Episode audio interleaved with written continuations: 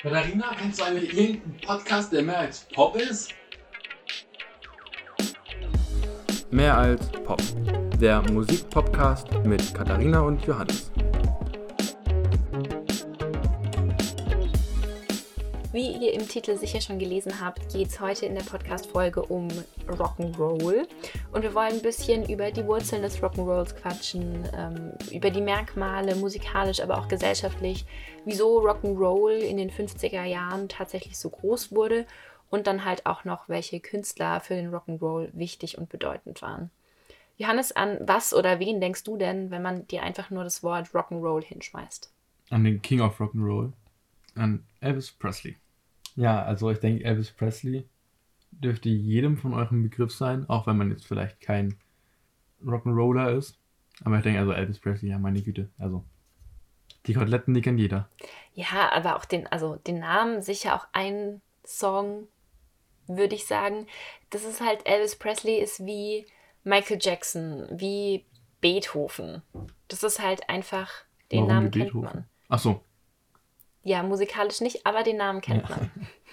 Musikalisch sind sie nicht ganz auf derselben Wellenlänge. Nicht ganz, weil der Rock'n'Roll musikalisch halt ein bisschen anders ausgesehen hat als Klassik. Wie sagen der Rock'n'Roll aus, musikalisch gesehen? Naja, also die typische Besetzung war immer mit einem Leadsänger, dann mit einer Gitarre, das war meistens so eine Blues-Gitarre, so eine E-Gitarre, dann meistens auch ein Klavier, Bass, also entweder Kontrabass oder E-Bass, Schlagzeug und teilweise gab es auch Blasinstrumente, also zum Beispiel ein Saxophon oder auch eine Trompete, aber das war eher selten. Also ich habe jetzt keinen Rock'n'Roll-Song im Kopf, bei dem tatsächlich noch eine Trompete oder ein Saxophon oder so mitspielt.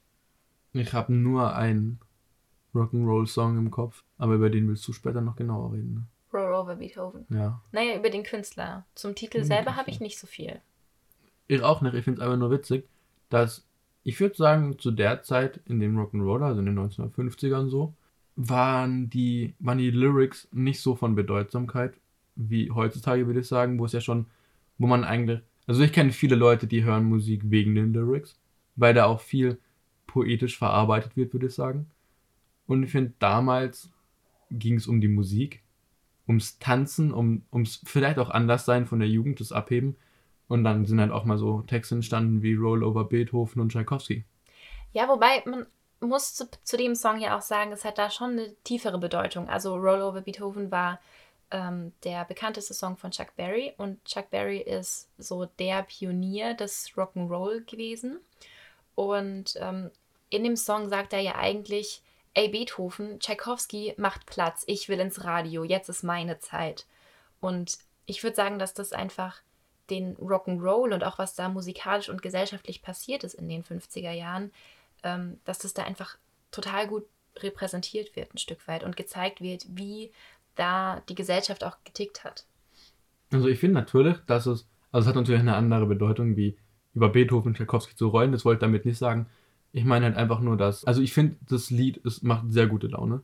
Ja. Und generell die Lyrics gehen halt viel davon aus, dass, dass er halt eben so, wie du schon gesagt hast, dass das jetzt halt seine Zeit ist, dass er jetzt ins Radio will, aber halt nichts Deepes, würde ich sagen. Ja, das stimmt. Also das ist aber auch die Musik. Also gerade beim Rock'n'Roll Ja, gab es ja auch noch diesen Tanz dazu. Also das war ja nicht nur die Musik, sondern das war da ne- fast schon eine ganze Kultur außenrum, die damit dazu gehört hat. Das war die Musik, das war die Inszenierung von den, von den Musikern, von den Künstlern, die halt selbst auch mit gesellschaftlichen ähm, Konventionen irgendwie gebrochen haben. Und das hat sich in dem Text und in der ganzen Musik halt einfach auch irgendwie wiedergespiegelt. Und der Text war nicht so wichtig, weil alles andere außenrum so viel war. Und dann war es, glaube ich, einfach wichtiger, dass der Song gute Laune macht und dass man dazu gut tanzen kann, als dass man da jetzt seine krass tiefen Gedanken ausdrückt. Und laut einem Meisterwerk, einem Filmmeisterwerk mit Tom Hanks, hat Forrest Gump den berühmten Tanz von Elvis Presley erfunden. Ja, wenn man dem Film glaubt. Ich glaube dem Film 100%. Du glaubst, okay, dann, dann halten wir das hier fest. Also Elvis Presley war nur so erfolgreich, weil Forrest Gump ihm beigebracht hat, wie er tanzen muss. Weil Forrest Gump keine richtig funktionierenden Beine hatte. Ja, das stimmt. Ja, also jetzt wisst ihr auf jeden Fall Bescheid. Ähm, ja, aber wo wir gerade schon beim, beim Tanzen sind, das ähm, war für den Rock'n'Roll super wichtig. Und zwar nicht nur, dass man da ähm, so als Gruppe oder auch mit einem Partner, Partner tanzen kann, sondern auch eben, wie die Künstler, also wie zum Beispiel Elvis Presley getanzt hat. Ähm, und da gab es halt auch ganz viel Provokation, also irgendwelche sexuellen Gesten oder sowas. Und das war halt davor ganz schlimm. Und jetzt wurde es halt von der Jugend gefeiert, weil sie sich dadurch von den Eltern abheben konnten und so ein bisschen gegen die Elterngeneration rebellieren konnten, dadurch, dass sie so schreckliche Leute so gefeiert haben. Und ich finde, man muss auch dazu sagen, es war halt, also der Rock'n'Roll wurde hauptsächlich in Viervierteltakt geschrieben und das Schlagzeug hat einen starken Offbeat gespielt, einen sehr harten Beat, wodurch es einfach fällt dazu zu tanzen, würde ich sagen. Also man kann sich sehr leicht dazu bewegen. Ja. Also es ist leichter, sich dazu bewegen, wie zu einem Sieben-Achtel-Takt. Ja, das stimmt auf jeden Fall. Und vor allem auch, weil sich so die Riffs von den Instrumenten, also gerade vom Klavier und Mhm. der Gitarre und vom Bass, die wiederholen sich ja ständig. Also da ändert sich eigentlich nichts. Auch der Text wiederholt sich ständig. Ja, wie oft wird in dem Lied Roll over Beethoven, Roll over Beethoven gesagt? Mindestens viermal. Also ich würde sogar sagen mindestens 10 bis 15 Mal. Schlussendlich war Rock'n'Roll mit diesem hart gespielten Beat auch so die Ursprungsform der Rockmusik. Mhm. Und ähm, es war aber auch so, dass Rock'n'Roll in den 1950er und auch 1960er Jahren teilweise noch ganz viele Unterformen hatte. Also Rock'n'Roll war eigentlich eher so ein Sammelbegriff für alles, was in der Zeit eine Verknüpfung von Country und Rhythm and Blues war. Und dann gab es halt je nach ähm, Region nochmal so eine Unterform. Also zum Beispiel gab es den Northern Band Style, der halt eher im Norden der USA gespielt wurde. Der war eher von weißen Musikern geprägt, viel Swing, also zum Beispiel so Leute wie Bill Haley, die ähm, auch wirklich so den Weg geebnet haben für den Rock'n'Roll, dass der auch vom weißen Publikum gehört wurde. Also der hat zum Beispiel ähm, den Song Rock Around the Clock, der ist von Bill Haley. One, two, three, da, da, da, Ah, natürlich, natürlich. Genau, der hat, also das war so ein bisschen auch ein Wegebner für den Rock'n'Roll und dass der auch für die weiße ähm, Gesellschaft wichtig wurde. Aber dann gab es auch so das Gegenstück mit dem Rockabilly, was eher im Süden gespielt wurde. Ähm, und da war der Rhythm and Blues deutlich präsenter, aber auch ähm, Country natürlich noch. Und da zählt zum Beispiel die frühe Musik von Elvis Presley, die zählt da dazu. Also der war vor allem im Rockabilly unterwegs. Ja, der kam ja auch aus Mississippi. Ja, genau. Zu Elvis Presley, also man sagt ja, dass er King des Rock'n'Rolls war. Und ich würde sagen, sowas mit diesen King-Unterteilungen gab es ja, würde ich sagen, mit Sinatra. Es gab ja auch so ein Sprichwort, dass Sinatra, Sinatra hatte, ich, mir fällt gerade nicht mehr 100% ein, irgendwas mit blauer Stimme. Dass er die, die Blue Boys war, er hat einen unfassbar wichtigen Award, also den höchsten Award bekommen, den es zu der Zeit gab, wegen seiner wundervollen Stimme. Und so diese, diese Kings, es gibt halt den King of Pop und den King of Rock'n'Roll, würde ich sagen. Und es gibt Sinatra. Der, Ja, ich glaube, da, dafür gab es einfach nicht so einen Begriff. Also Rock'n'Roll war einfach so ein Phänomen, Phänomen, das war da für so fünf, sechs Jahre und dann war es irgendwie wieder weg. ja. Und da, das ist dann halt irgendwie aufgefallen. Deshalb gibt es ja, glaube ich, so den King. Pop ist also Michael Jackson. Ich glaube, da muss man nicht viel zu ja, sagen. natürlich. ähm, und davor gab es halt, das hat erst mit Sinatra angefangen, dass es da tatsächlich so die Stars gab. Diesen einen großen Namen. Und auch heutzutage gibt es ja viele große Namen, nicht dieses Ja. eine Ding. Ja, das stimmt. Man kann auch, wenn wir gerade noch bei Elvis Presley und Michael Jackson sind, kann man sagen, dass Elvis Presley neben oder beziehungsweise mit Michael Jackson der einzige oder die zwei einzigsten Künstler sind, die fünf Hall of Fame, Hall of Fames haben, beziehungsweise vertreten. Und Elvis Presley vertritt die Hall of Fames Rock'n'Roll natürlich, King of Rock'n'Roll. Er hat ja mit Rockabilly angefangen, also mit dem Rock'n'Roll aus den Südstaaten. Er ist, was natürlich auch sehr nahe liegt, hat er die Hall of Fames für Country und Blues, weil daraus entsteht ja der Rock'n'Roll, also sind ja die Wurzeln. Und dann auch Gospel. Ja, und Gospel war ja schlussendlich, also ich bin da am Anfang so ein bisschen drüber gestolpert, als ich das gelesen habe, weil ich mir gedacht habe, okay, und wie passt jetzt Gospel in den ganzen Rock'n'Roll-Kram rein?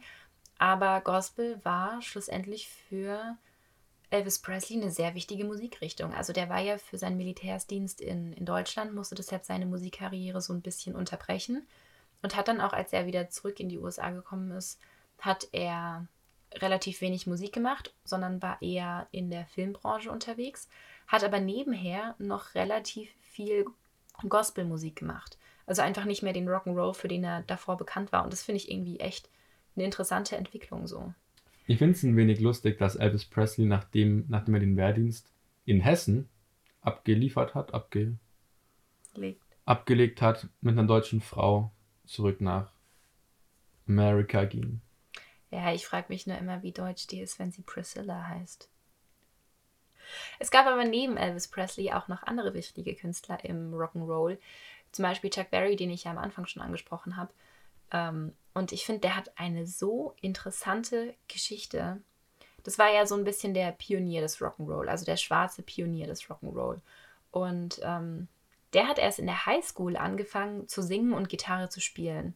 Also erst mit 16 oder so, würde ich sagen. Das ist spät. Genau, also dafür, dass man dann der Pionier des Rock'n'Roll ist, ist das wirklich Mhm. spät. Und ähm, er wurde dann auch so mit, weiß nicht, 16 oder 17 direkt verurteilt wegen einem Raubüberfall, musste drei Jahre ins Jugendgefängnis, wurde dann aber vorzeitig entlassen, weil er sich so gut angestellt hat. Und ähm, dann hat er ein paar Jahre als Friseur gearbeitet oder in der Autowerkstatt, das weiß man nicht so genau, je nachdem, welchen Quellen man trauen möchte. Ich hoffe Friseur, ich kann jetzt echt einen Friseur gebrauchen. Ja, aber du, Chuck Berry kann dir nicht mehr so viel helfen. Meinst du? Ist ja Ich kein glaub- Friseur mehr? Ich glaube, das wird schwer. Ah, okay. Ja, Und trotzdem einen Friseur gebrauchen. ich auch.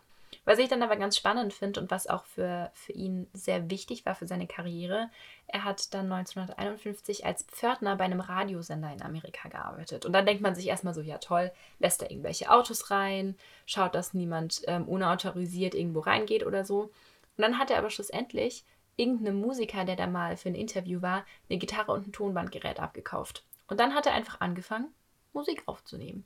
So, er kauft es irgendeinem Musiker ab und damit fängt er dann erstmal an, Musik aufzunehmen. Äh, ein Jahr später veröffentlicht er dann sein erstes Album. Ähm, wird dann auch relativ erfolgreich. Also er hat am Anfang nur in Clubs für afroamerikanisches Publikum gespielt. Und dann hat sich das aber so sehr rumgesprochen, dass die Weißen gedacht haben, das müssen wir uns mal anhören. Und dann war halt in, innerhalb kurzer Zeit sein Publikum weiß und nicht mehr schwarz.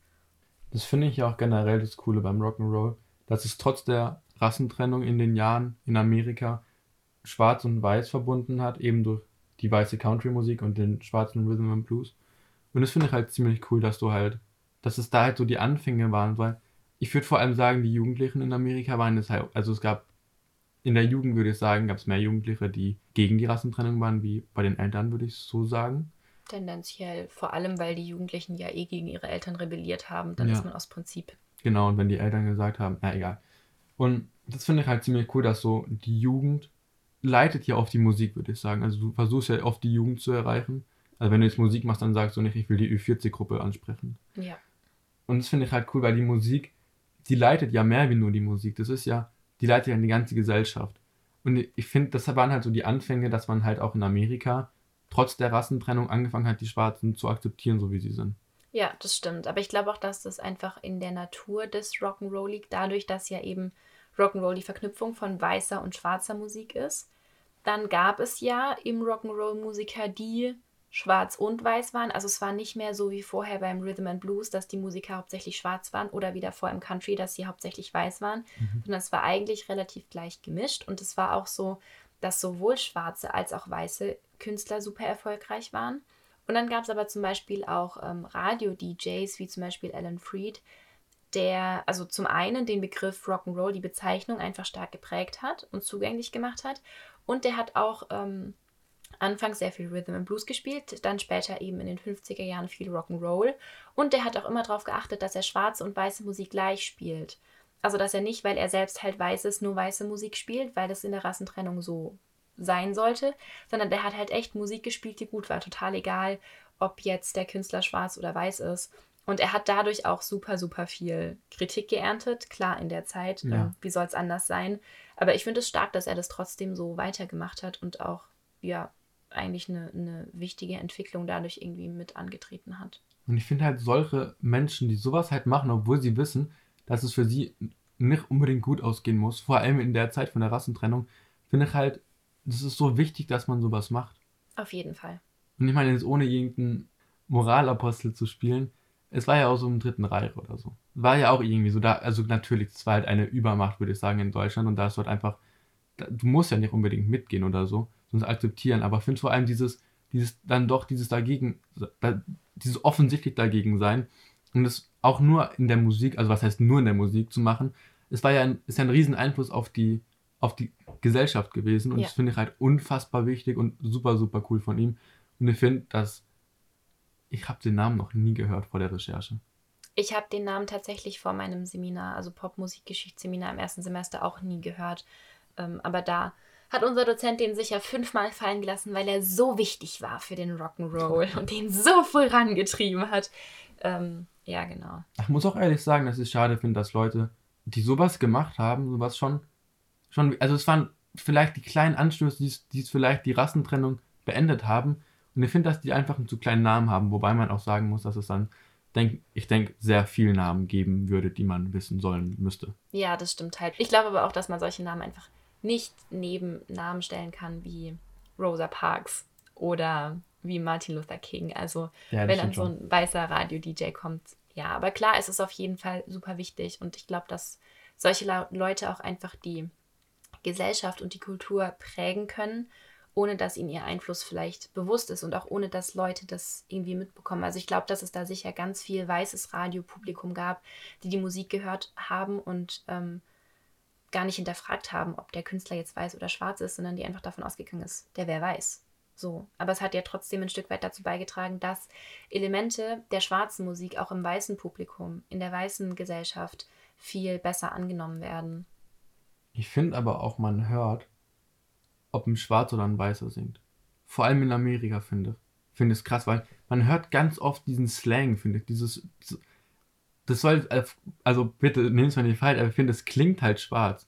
Ja, also ich finde, also klar, in der Zeit auf jeden Fall, also wir haben ähm, Road Over Beethoven angehört und ähm, wir mussten nach dem Text googeln, weil wir einfach nicht verstanden haben, was Chuck Berry da sagt. Also da war das ganz extrem und bei Elvis Presley ist es weniger ein Problem. Äh, ich glaube, also heute ist es auf keinen Fall mehr so, außer es ist halt gewollt für irgendwelchen ähm, Rap oder sowas zum Beispiel. Mhm. Aber ansonsten, ich meine, hörst du das ja nicht mehr.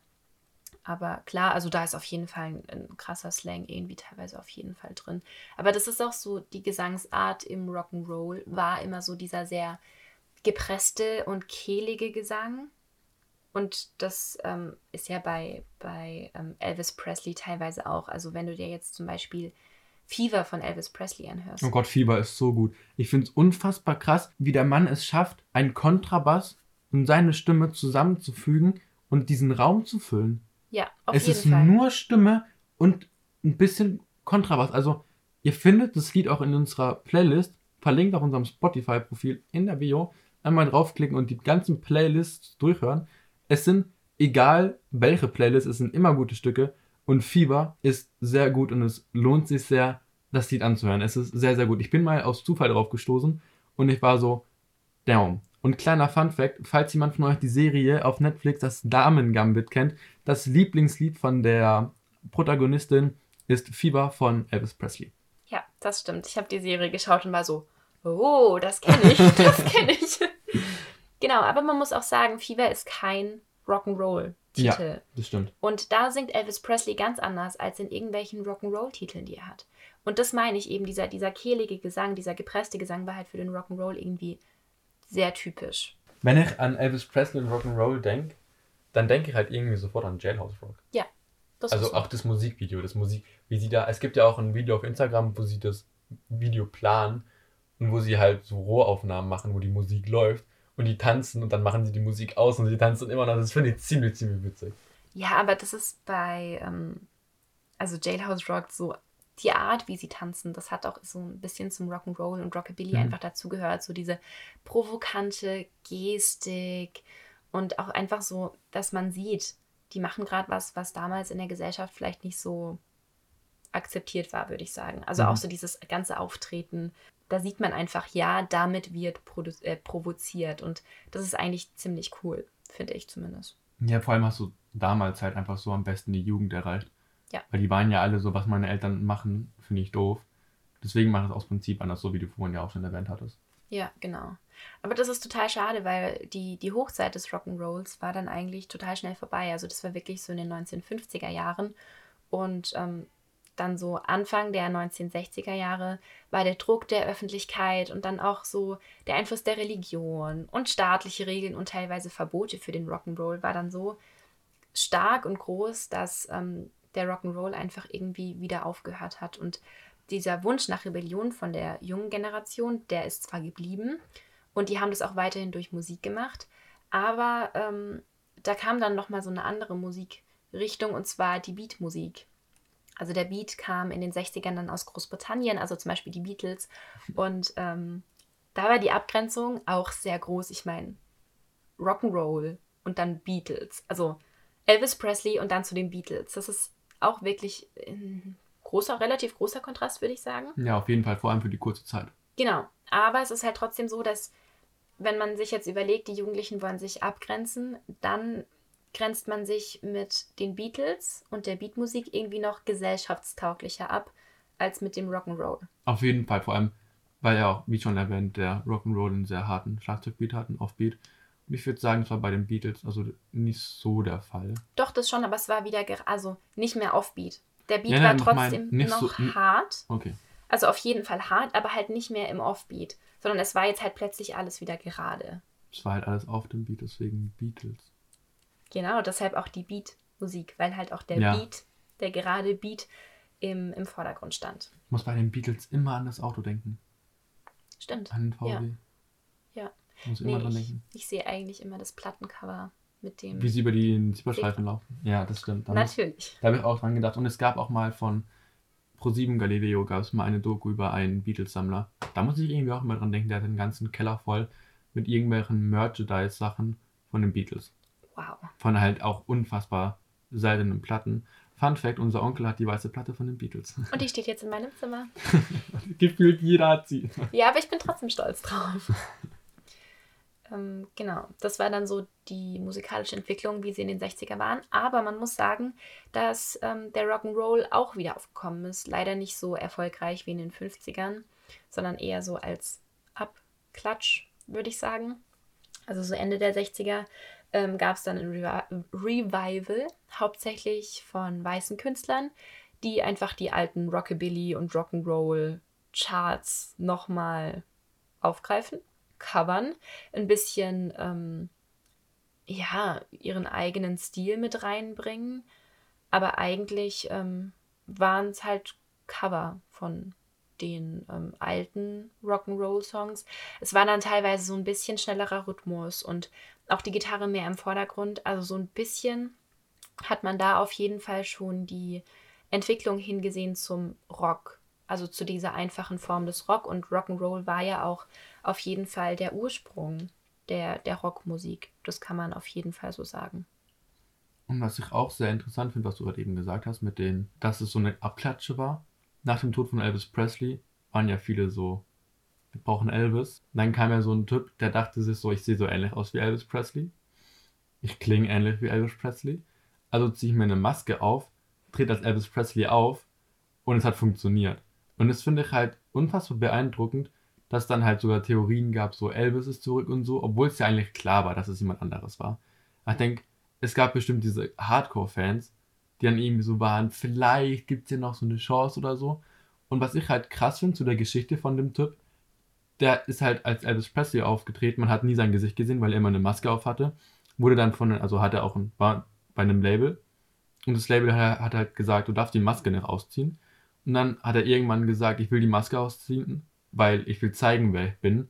Ich will, er hätte auch, er hatte ja nichts davon. Also er hatte nicht dieses, vielleicht diesen Fame, den man, den vielleicht manche Leute brauchen, dieses beim Einkaufen erkannt, erkannt zu werden. Das hatte er ja nicht, weil niemand wusste, wie er aussieht. Vielleicht ging es ihm auch nur um die Kohle, weil die hat er ja trotzdem bekommen. Ja, aber er hat ja dann die Maske ausgezogen, hat seinen Labelvertrag verloren, hat alles verloren. Ja. Weil er sich ja zeigen wollte. Und das war halt so der. Also das waren, glaube ich, auch irgendwie nur drei, vier Jahre, die er das gemacht hat. Das ist total lang. Ja, aber weil er dann die Maske, das wäre ja viel länger gewesen, aber weil er dann die Maske ausgezogen hat, war halt alles innerhalb von einem Wochenende fertig. Nur weil er ein Konzert ohne Maske auf, äh, gegeben hat. Krass. Ja, aber ich glaube, da waren auch einfach die Fans dann so geblendet von der Möglichkeit, dass Elvis wieder zurück sein könnte, dass sie gesagt haben, total egal, ob er es ist oder nicht. Er klingt so, also feiern wir ihn genauso wieder vor. Man muss auch sagen, die Aufnahmen von ihm, die sind auf jeden Fall gut. Es ist nicht so, dass es irgendwie eine billige Abklatsche war. Es war eine Abklatsche, aber er war trotzdem musikalisch gut und er kam nah an Elvis ran. Also er war kein King of Rock'n'Roll, aber er war trotzdem verdammt gut. Ja, klar, aber ich meine, das hat man ja jetzt ja auch immer noch, also bei in Las Vegas oder so, irgendwelche Elvis-Shows oder so, Ja. wo, wo die Leute sich so anziehen wie Elvis und ich meine, mit viel Gesangstraining kriegst du deine Stimme auch so hin. Also klar, es ist dann nicht deine Stimme, aber du kannst die Stimme so imitieren, dass du zumindest eine abends, abends eine Show singen kannst. Ich finde es, also natürlich gibt es Leute, die das brauchen und die das gerne machen, aber ich finde persönlich für mich wäre das nicht das Richtige, was anderes zu machen, was ich nicht bin. Also natürlich finde ich es cool, dass es halt sowas gibt, aber für mich wäre es es nicht. Also ich würde halt, ich mache lieber was, versuch was eigenes zu machen und versuche nicht irgendwas zu imitieren. Ja, aber für mich lebt Musik auch einfach von Authentizität und von Ehrlichkeit Mhm. und Aufrichtigkeit. Also wenn ich ein Stück spiele, dann oder auch singen, dann will ich da ein Stück weit auch meine Persönlichkeit drin zeigen und wie ich das Stück wahrnehme und interpretiere. Und das kannst du ja gar nicht, wenn du weißt, du musst so wirken, als wärst du Elvis Presley. Das finde ich auch immer sehr schön, also was bei mir halt ist, weil ich viel klassische Musik spiele, also aus den klassischen Epochen, ähm, die Kadenzen. Das, also in der klassischen Musik würde ich sagen, gibt es halt dieses Vorurteil, dass alles so gespielt werden muss, wie es auf dem Papier steht. Und da, also bestimmt gibt es, also es gibt sehr viel, wo du wirklich, wo es halt wirklich darum geht, genau zu spielen. Es gibt ja auch in vielen Stücken, also zum Beispiel bekanntes ist das Hornkonzert. Ich weiß gerade aus dem Stegreif nicht welches. Ich meine das zweite Hornkonzert, wo es eine wundervolle Kadenz gibt. Also eine Kadenz in einfach ein paar Notenzeilen. Nicht länger als drei, würde ich sagen. Ähm, wo der Künstler seine eigene Freiheit hat. Also der Komponist, der hat was aufgeschrieben und du kannst so die Notenwerte auseinanderziehen. Du kannst das Ganze so formen, wie du willst. Was ich halt sehr cool finde bei Solostücken, wo eigentlich das Orchester mitspielt, aber bei dieser Kadenz du allein den Raum füllen musst. Und das finde ich halt wunder, wunderschön. Es gibt dann halt einfach sehr viele, sehr viele Künstler, die was total Eigenes draus machen. Zum Beispiel gibt es von David Garrett eine richtig schöne Interpretation von Monty. Und es ist halt auf, auf dem Blatt steht es halt ganz anders. Und zum Schluss steht ein Triller eingeschrieben, wo drüber Variation steht. Und er hat halt noch so viel reingeschrieben, obwohl es nur ein, eine Note ist. Und das finde ich halt richtig, richtig schön, dass man, dass man halt seine eig eigene künstlerische Freiheit noch mit reinspielen lassen kann. Das hat eine bei mir im Musikabi, die hat, also die spielt Querflöte und die hat was von Mozart gespielt im Abi und ähm, die hat ihre Kadenz sogar selbst geschrieben. Also klar, sie hat sich an Mozart orientiert ein Natürlich. bisschen, ähm, aber hat es dann schon wirklich ähm, sich selbst vorhingesetzt und das überlegt und dann wirklich die Kadenz am Anfang vom Stück einfach selbst geschrieben, was wirklich, also Hut ab. Ich weiß nicht, ob ich das für Gitarre so gut hinkriegen würde. Aber ich glaube, nur zu schreiben ist, glaube für Gitarre auch schwieriger wie Querflöte oder generell für ein Nicht-Harmonieinstrument. Ja, auf jeden Fall. Ich meine, ihr müsst euch nur äh, eine Melodie, also ja. Das soll jetzt nicht abwertend klingen oder so. Ich weiß, dass auch nur Melodieinstrumente sch- schwer zu spielen sind. Aber es geht ja nur ums Komponieren, nur ums Schreiben. Genau, und da ist es immer leichter, wenn man sich nur eine Melodie überlegen muss, Mhm. als wenn man, wenn man das auch noch harmonisieren muss. Und es reicht halt nicht, wenn man nur die, die Basstöne drunter legt oder so. Also ich habe dann schon den Anspruch, dass da noch mehr hinten dran ist und deshalb ist es dann schon ein bisschen komplexer, würde ich sagen. Zum Glück sind ja keine Komponisten für die Orgel. Da hat man einfach drei Notenzeilen. Ja, Das finde ich krass. Ja, das, das stimmt. Ich würde sagen, von der Orgel zurück zum Rock'n'Roll. Und zwar zum Ende vom Rock'n'Roll. Weil Rock'n'Roll war ja nicht nur Chuck Berry und Elvis Presley, sondern der Begriff hat sich ja in den 70er Jahren auch nochmal komplett verändert. Also da wurde der Begriff nochmal ganz, ganz, ganz anders verwendet. In den 70er Jahren war das dann, ich habe das nämlich am Anfang schon ein bisschen angesprochen, dass ja der Rock'n'Roll Dann zum Rock ging. Genau, zum Mhm. Rock ging. In den 70er Jahren kamen dann unterschiedlichste Rockstile auf. Zum Beispiel aber auch sowas wie Glam Rock oder Progressive Rock. Ich weiß nicht, ob euch das was sagt. Das sind schon eher spezielle Musikrichtungen, würde ich sagen. Ähm, aber da ging es einfach darum, dass die Musik wieder komplex wird. Und zwar ähm, in der Komposition. Also dann gab es zum Beispiel so Taktarten wie Sieben-Achtel-Takt. Ähm, aber es gab auch gerade im Progressive Rock ganz viel, was an der klassischen Musik orientiert war. Dann gab es Orgeln, die mit ein, einbezogen wurden. Es gab zum Beispiel auch Cover von ähm, Bilder einer Ausstellung von Mussorgsky, was einfach verrockt wurde quasi. Also das war so ein bisschen im Progressive Rock. Im Glam Rock ging es dann eher um die Inszenierung des Künstlers, also dass es einfach nicht mehr genug war, sich selbst auf der Bühne zu sein, sondern dass man da eine Show gebraucht hat, dass man sich verkleidet hat, dass man eine krasse Lichtshow hatte, dass alles geglitzert hat, dass man Rollen gespielt hat einfach. Heißt ja Glam. Genau, Glitzer. Glam. Ja. Und äh, der Rock'n'Roll war da so ein bisschen der, der Gegenbegriff. Also Rock'n'Roll war dann einfach der Begriff für die sehr einfach gehaltene Spielart des Rocks oder auch des Hardrocks teilweise. Also sowohl in der Komposition als auch in der Inszenierung und auch in der Instrumentation. Also da war es dann echt, Rock'n'Roll in den 70ern war einfach Gitarre, Gesang, Bass und Schlagzeug. So wie man jetzt halt auch so eine Rockband irgendwie kennt. Genau, und es gab dann auch noch so Bands, wie jetzt zum Beispiel die Rolling Stones, die dann ein Album hatten. Also die Rolling Stones haben 1974 ein Album veröffentlicht, It's Only Rock'n'Roll. Also die haben diesen Begriff auch wirklich so für sich angewendet und das gab es in der Rockszene in den 70er Jahren ganz viel. Da waren die Rolling Stones nicht die einzigsten, oder? Nein, es gab auch englische Bands, also zum Beispiel Motorhead, die kamen aus London. Und obwohl die Stücke oder die Musikrichtungen, die Klangfarben vergleichbar waren mit ACDC zum Beispiel, haben sie ihre Konzerte angefangen und gesagt, We are Motorhead, we play Rock'n'Roll.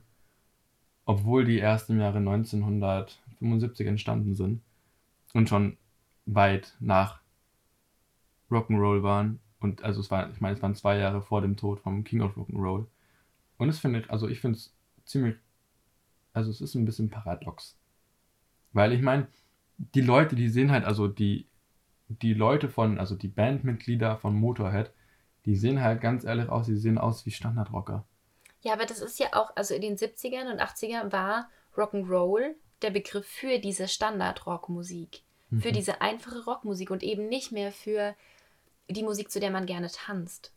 Der Musik von Elvis Presley. Und das finde ich so krass, weil das ist einfach, wie dieser Begriff diese krasse Kehrtwende gemacht hat. Also ich, ich, ich weiß ehrlich nicht, wie das passieren konnte. Ich weiß auch nicht, wieso man da nicht einfach einen anderen Begriff verwendet hat oder einfach wieso die Rolling Stones oder Motorhead oder auch ACDC, die Roll, ähm, Rock'n'Roll immer wieder in ihren Songtiteln drin haben, wieso die sich nicht einfach einen anderen Begriff ausgedacht haben. Sorry, aber das ich verstehe ich wirklich nicht. Weil schlussendlich heißt Rock ja wiegen, also Rocking. Ja, Und deswegen, also ich verbinde Rocking, Roll, also Rocking, Rolling, verbinde ich halt automatisch mit Rock, weil halt Rocking und Rock, und für mich ist, wenn ich, wenn man es jetzt übersetzt ins Deutsche, also wenn man, wenn man den Angli- Anglizismus verwendet und sagt, ich rocke, dann wiege ich nicht, sondern dann rocke ich halt, dann mache ich Rockmusik. ja. Dann, dann bin ich ich- quasi kurz vorm Headbanging. Ja, dann mache ich Metalmusik. Aber ich meine, wenn ich, wenn ich rocke, dann mache ich halt wirklich Rockmusik und keine Rock'n'Roll-Musik. Obwohl es ja eigentlich, eigentlich andersrum der Fall ist. Genau, aber mir ging das auch so. Also bevor ich Popmusikgeschichte im ersten Semester hatte, habe ich auch mit ähm, Rock'n'Roll so die Rolling Stones und so verbunden. Weil das ist so dieser alte Rock. Also der, ich sag mal so, der ursprüngliche Rock. Ja, mit ACDC auf jeden Fall. Genau, und da habe ich halt immer gedacht, ja, das ist Rock'n'Roll. Und dann lernen wir hier so Rock'n'Roll, vor allem geprägt von der schwarzen Rhythm and Blues Musik und dann so, oh, ich glaube, ich muss da in meinem Kopf ein bisschen was ändern und das finde ich schon krass. Ich dachte halt, dass Rock'n'Roll halt auch die Rolling Stones sind, wegen dem Rolling Stones mit dem Rock'n'Rolling. Also, das war für mich einfach sehr naheliegend. Aber wenn ich dann kurz nachgedacht habe und so wusste, Elvis Presley, King of Rock'n'Roll, mit Elvis Presley verbinde vor allem Hold My Hand, äh, Can't Help Falling in Love, tut mir leid. Und ich verbinde damit ist nicht Jailhouse Rock sofort, sondern erst eben Can't Help Falling in Love. Und es ist für mich halt kein Rock'n'Roll, also das ist ja auch kein Rock'n'Roll. Genau, eben, das ist kein Rock'n'Roll. Und ich finde das halt wirklich spannend, wobei es eigentlich von der Begrifflichkeit, ich habe da gerade noch mal so ein bisschen drüber nachgedacht, es macht ja schon Sinn, wenn man sich so anschaut, wir haben, ähm, wir haben quasi den Rhythm and Blues, also weder Rock noch Roll als Grundlage. Und Mhm. Country, auch keine Ahnung, woher der Begriff kommt, aber dann so diese härter gespielte Version vom Rock'n'Roll mit Chuck Berry und Elvis Presley, macht dann schon irgendwie Sinn, weil man hat ja so auf der einen Seite den Groove, also sagen wir das Rolling, und auf der anderen Seite aber auch diesen hart gespielten Offbeat vom Schlagzeug. Das ist der Rock. Deswegen. Lassen wir die Übersetzung da mal weg. Wenn wir die Übersetzung dazu nehmen, dann macht es keinen Sinn mehr. Aber so, finde ich, macht es schon Sinn, dass auch der Rock'n'Roll von Chuck Berry und Elvis Presley, weil das halt so die erste harte Musikrichtung war, macht es schon Sinn, dass es da auch heißt Rock und eben wegen diesem Groove dieses Roll noch. Und dieses Harte ist ja im Rock jetzt von den, von den Rolling Stones oder von Motorhead oder ACDC, ist es ja weiterhin präsent. Nur der Roll fehlt. Außer bei den Rolling Stones natürlich.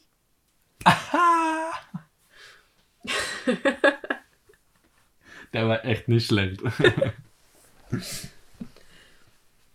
also ich kann deine Meinung oder dein Gesagtes natürlich nachvollziehen und verstehe es auch. Wobei ich es halt irgendwie paradox finde, weil der harte Beat ist, glaube ich, halt irgendwie so das, dieses Verbindungsstück. Also sagen wir, es gibt diese normalen Lego-Steine, die 4x4. Das ist einmal Country und einmal Blues. Und die kannst du ja nicht verbinden, die musst du ja aufeinander setzen. Aber um die zu verbinden, nimmst du ein 16x16 dünneres Lego-Teil und setzt die beiden 8x8 drauf, sodass du sie perfekt verbunden hast und dass du sie nicht mehr abkriegst. Und ich würde sagen, das ist vielleicht der harte Beat. Doch, das ist ein gutes Bild. So, wir hoffen, dass ihr jetzt irgendwie was aus diesem Podcast mitnehmen konntet, ein bisschen schlauer geworden seid in Bezug auf Rock'n'Roll. Und ihr könnt euch die ganzen Songs, über die wir jetzt irgendwie gequatscht haben, könnt ihr euch auch nochmal in unserer Playlist anhören. Und da werden dann Songs drin sein, sowohl von Chuck Berry als auch Elvis Presley, aber natürlich dann auch später von dem neuen Rock'n'Roll, sage ich mal, also von den Rolling Stones und Motorhead. Und dann könnte ich einfach selber nochmal ein Bild machen, ob das gerechtfertigt ist, dass die Rolling Stones und Motorhead den Begriff Rock'n'Roll verwenden oder ob das eigentlich was ganz anderes ist. Und ihr könnt auch nächste Woche auf eine neue Folge Klassiker der Klassik freuen. Und ihr könnt auch die Folge gerne hören. Ihr müsst nicht nur die anderen hören. Die Klassiker der Klassik sind auch überraschend gut, auch wenn es klassische Musik ist. Ja, auch ein spannendes Format. Also das solltet ihr auf keinen Fall verpassen. Das war mehr als Pop mit Katharina und Johannes. Bis nächstes Mal.